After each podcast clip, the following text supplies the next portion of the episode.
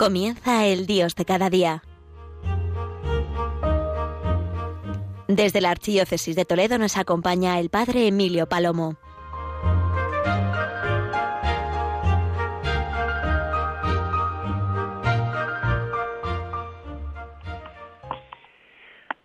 Buenos días, querida gran familia de Radio María.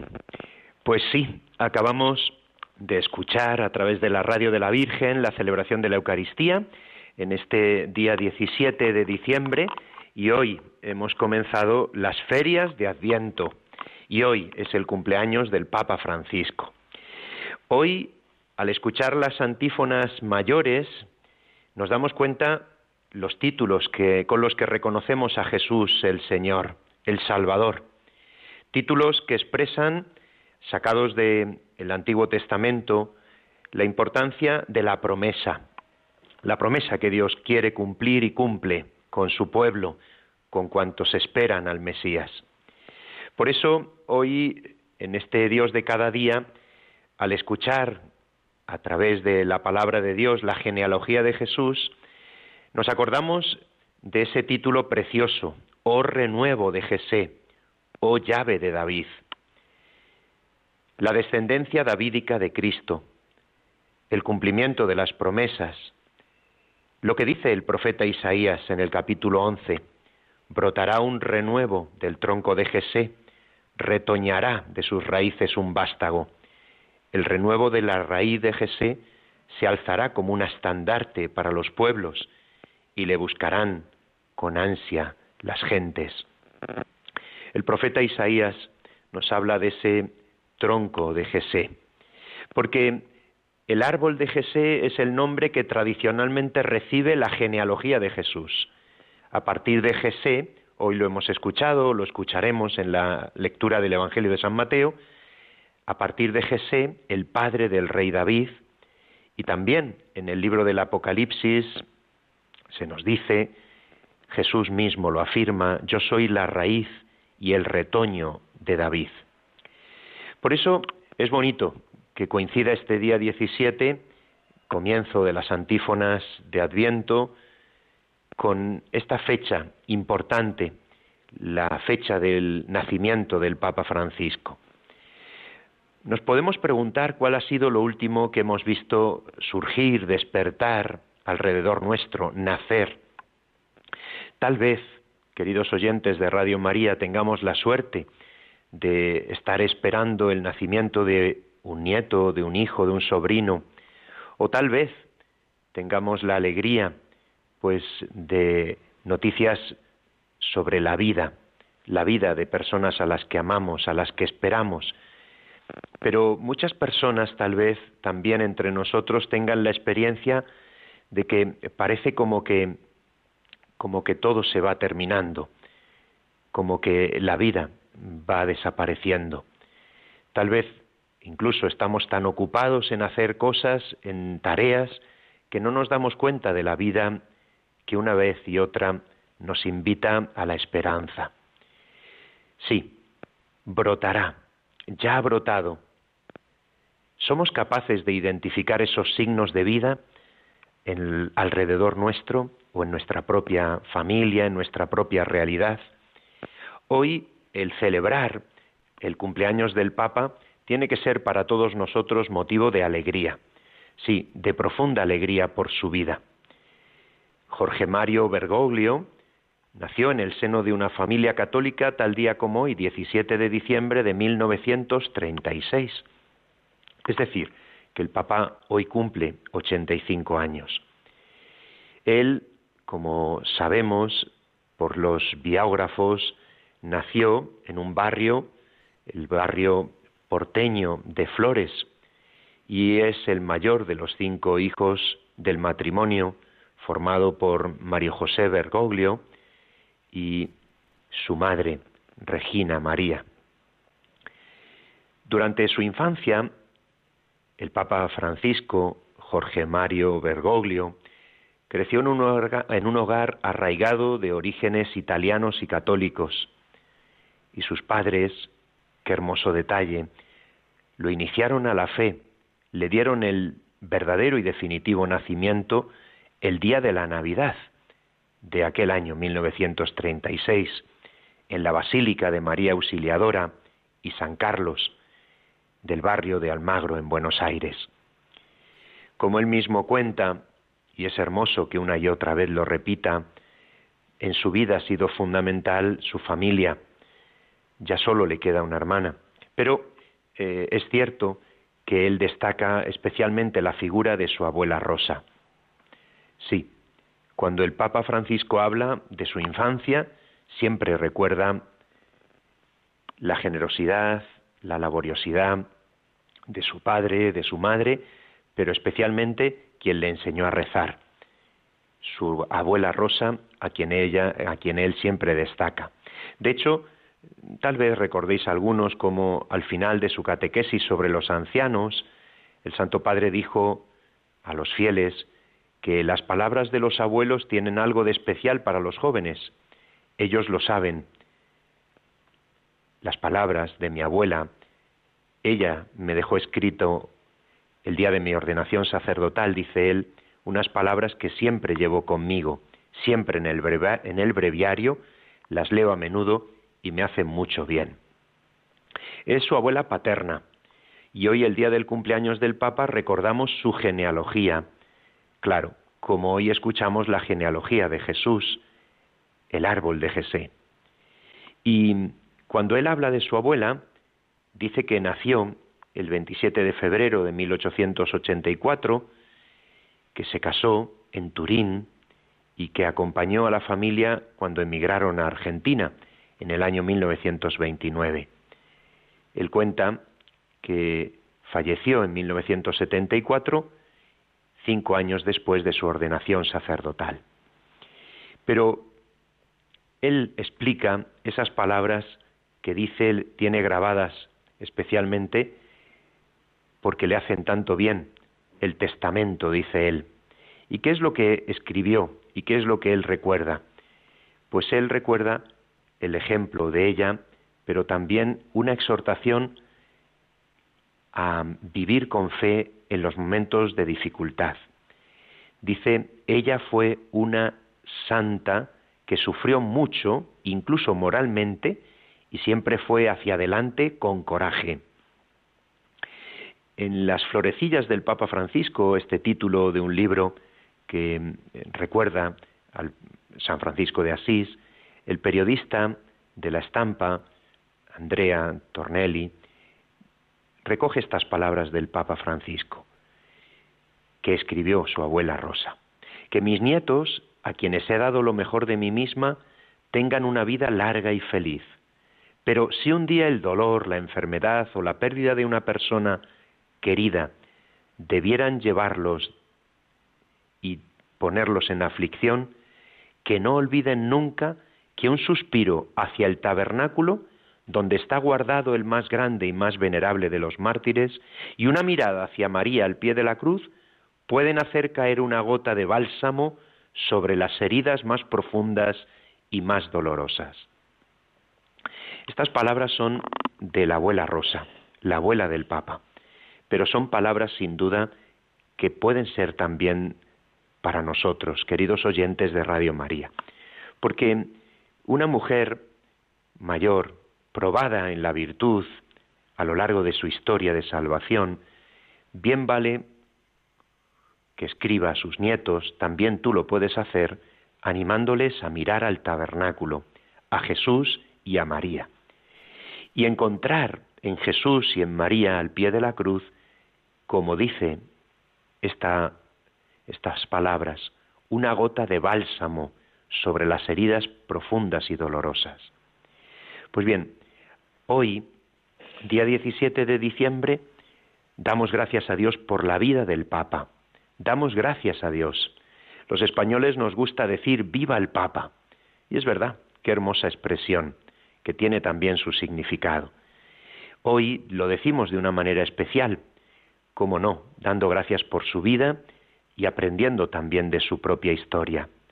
Ese amor que el Papa tiene a la familia, ese amor que tiene a los pobres, ese amor que tiene hacia los inmigrantes, hacia los enfermos, hacia los niños, ese amor que el Papa tiene hacia todos nosotros, lo aprendió, sin duda de Jesús el Señor, pero lo experimentó también como experiencia de niño y de joven en sus padres, en sus abuelos, en su abuela Rosa de manera especial como él destaca. Os dejo un momento para meditar y pensar en estas palabras. ¿Cuál es tu genealogía? ¿Cuál es tu historia? ¿Qué dices tú de los tuyos, de los que te han precedido? Porque en este Dios de cada día vamos a recordar la genealogía de Jesús, el tronco de Jesé, el árbol de Jesé, haciendo alusión, como acabo de hacer, de esta genealogía del Papa Francisco en el día de su cumpleaños.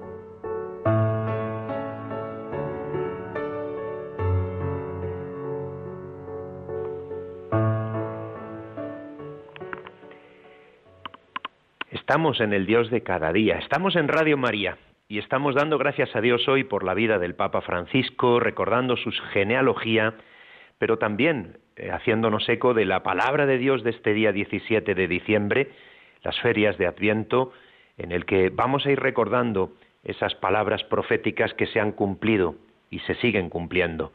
Hoy quería fijarme precisamente en la raíz de Jesé, en la genealogía de Jesús, porque Dice el Papa Benedicto eh, que la genealogía que San Mateo escribe, así comienza el Evangelio, precisamente muestra a Jesús como ser humano entretejido en una historia humana con sus momentos altos y bajos y como fruto de un largo camino cuyo fin más profundo era el dar origen a Jesucristo, el Salvador, el Mesías.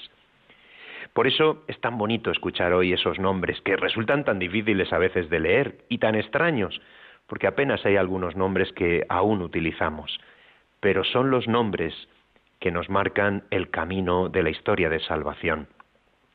Sí, queridos oyentes, la genealogía de Abraham, genealogía de David, lecciones de fidelidad de Dios, porque los hombres no somos fieles. Ahí en esa historia se entreteje nombres de hombres y mujeres, de reyes y de gente que apenas solo sabemos sus nombres, pero que San Mateo escribe, y escribe como palabra inspirada y revelada para mostrar la verdad de nuestra fe.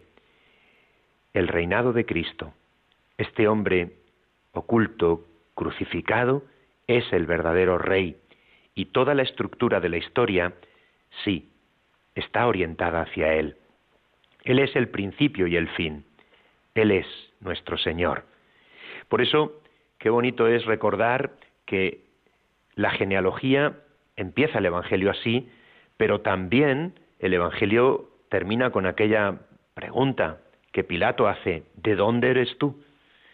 Sí, ¿quién es Jesús? ¿Quién es el Señor? Y en la genealogía hay cosas muy importantes a destacar, de las que tenemos que aprender. Esta genealogía menciona a mujeres, cuatro mujeres de la historia judía, y después el quinto nombre, y el quinto nombre es María. Era tradición en la historia de Israel destacar cuatro nombres de mujeres, pero no aparecen en esta genealogía de San Mateo.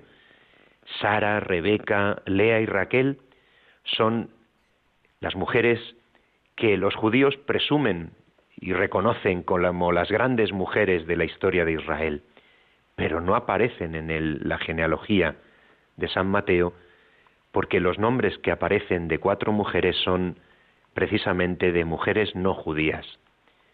San Mateo no nombra a esas que reconocemos como precisamente las santas mujeres. San Mateo no las nombra. Y tal vez porque San Mateo en su Evangelio nos muestra que los últimos van a ser los primeros, que Dios ha invertido los criterios de los hombres, que Dios ha escogido lo débil. Sí, el Papa Benedicto cuando explica esto lo explica de una manera preciosa. Por eso os lo cuento en el Dios de cada día en Radio María. En este día 17 de diciembre. San Mateo dice que la primera de las mujeres es Rahad. Rahad es una prostituta, la prostituta que facilitó a los emisarios de Israel el camino para conquistar Jericó. Rahad abre la puerta para que entre Israel en la tierra santa. Y lo hace porque cree que ese Dios de los extranjeros es el Dios verdadero. Por eso la Iglesia antigua reconoce en Rahat aquella mujer, la mujer que acoge en su casa y se convierte en casa y hogar donde nace el nuevo pueblo de Israel. Qué curioso es esto, ¿verdad? Que en la historia de la genealogía de Jesús aparezca una mujer no judía y además prostituta. Pues sí, está en la genealogía del Señor. La segunda de las mujeres es Ruth. También esto lo explica el Papa Benedicto. Ruth es una mujer pagana también, que estaba unida en matrimonio a un hombre judío, pero que tras la muerte de su esposo había quedado en libertad para regresar a su patria. ¿Por qué aparece en la genealogía de Jesús? Porque Ruth la pagana se había hecho seguidora del Dios de Israel y se ha convertido en la verdadera madre ancestral de la dinastía de David. Ruth es aquella mujer que dijo, Tu Dios será mi Dios, tu Dios será mi Dios. La tercera de las mujeres es otra mujer no judía, pero también una historia de pecado. Es Betsabé, la mujer de Urías. Sí, sí, Urías, elitita, a quien mandó matar David. Y Betsabé es con quien cometió adulterio. Betsabé es la madre de Salomón. El Evangelio de San Mateo precisamente pone a Salomón porque es prototipo del mismo Jesucristo y es Jesús de la genealogía de Salomón. Ahí aparece también. Y la cuarta de las mujeres es Tamar que consigue a fuerza, a la fuerza, el derecho de descendencia que Judá le negaba. Se llega al reinado de Judá, cumpliéndose de este modo la promesa de la bendición de Jacob. Vendrá aquel a quien pertenece el bastón de mando y a quien los pueblos deben obedecer. Esto significa que esta genealogía, que a primera vista parece un estricto árbol de Abraham y de David, es por la presencia de las cuatro mujeres una genealogía de la Iglesia formada por los judíos y los gentiles. Y esa genealogía remite al futuro a la Iglesia de los pueblos. Estas cuatro mujeres desplazan la genealogía de la importancia de los hombres. Y de hecho, lo más bonito aparece al final, lo más precioso sin duda ninguna, porque esta genealogía es una genealogía de la fe y de la gracia Sí, de la fe y de la gracia, porque no es una genealogía simplemente biológica. Si escuchamos hoy el Evangelio de San Mateo, nos damos cuenta de que una y otra vez se repite engendró, engendró, engendró, hasta que llega a José y de él no se dice, de José no se dice que engendró a Jesús. No, no, repasa, escucha y mira. Mira cómo San Mateo nos habla que quien engendró a Jesús fue María. Se hace visible la relación interior, se hace visible que esta genealogía es de fe y de gracia, pero también es la genealogía en la que todos somos injertados. Esta verdad es fundamental, porque al final no son los varones quienes son puestos en lugar destacado. Al final no se habla ya de engendrar, sino que se dice, Jacob engendró a José, el esposo de María, de la cual nació Jesús llamado Cristo. José no engendró a Jesús, es el esposo de María, sí, pero no su padre natural. Ya solo por intermedio de esta pertenencia jurídica, no por la vía de la unión biológica, Jesús pertenece a la genealogía, a la genealogía de Abraham y de David. Él es su legítimo titular. Y esta enseñanza es fundamental, porque la fe, la fe de una abuela, la fe de una madre, la fe tuya, es de lo que Dios se sirve para escribir una historia siempre nueva, historia de salvación. Se instaura este nuevo comienzo, el verdadero comienzo. La fe de las madres, la fe de los extranjeros, la fe de los sencillos, de los pobres, la fe de los que acuden, sí, de los que escuchan y se fían. Es el fiat de María. Esta es la clave. El evangelista abre para nosotros toda esa realidad que parece estar tan lejos de nosotros. Ese comienzo puede estar siempre presente por la fe. El fiat de María es el ámbito al que podemos entrar en cada momento y que nos invita siempre el Evangelio. A través de Radio María, queridos oyentes, esta es la invitación de este día 17 de diciembre. Estamos injertados en Cristo y lo estamos no por la sangre, sino por la fe por los sacramentos, por la gracia. Hoy vamos a darle gracias a Dios por la historia del Papa Francisco, por su genealogía, por su vida. Hoy damos gracias a Dios porque un día más el Señor nos regala la oportunidad de reconocer quién es el Señor de la historia, el Señor de nuestras vidas, Jesucristo Salvador nuestro, Jesús. Estamos en este sagrado intercambio entre Dios y los hombres, este intercambio que Dios realiza y desea y que nos sorprende, porque es imposible a la razón humana, al criterio humano, pero esto es la verdad que seguimos y en la que creemos. Hoy ha brotado algo nuevo, ha brotado de la estirpe de David. Hoy tú, por la gracia, tu vida se hace nueva. Pues bien, queridos oyentes de Radio María, como cada día, a través de la radio de la Virgen, seguimos unidos, seguimos en actitud de espera y en este tiempo del Adviento damos gracias a Dios por este día que el Señor nos ha regalado y poder felicitar todos juntos al Papa Francisco a través de la radio de la Virgen. Feliz día, que Dios os bendiga.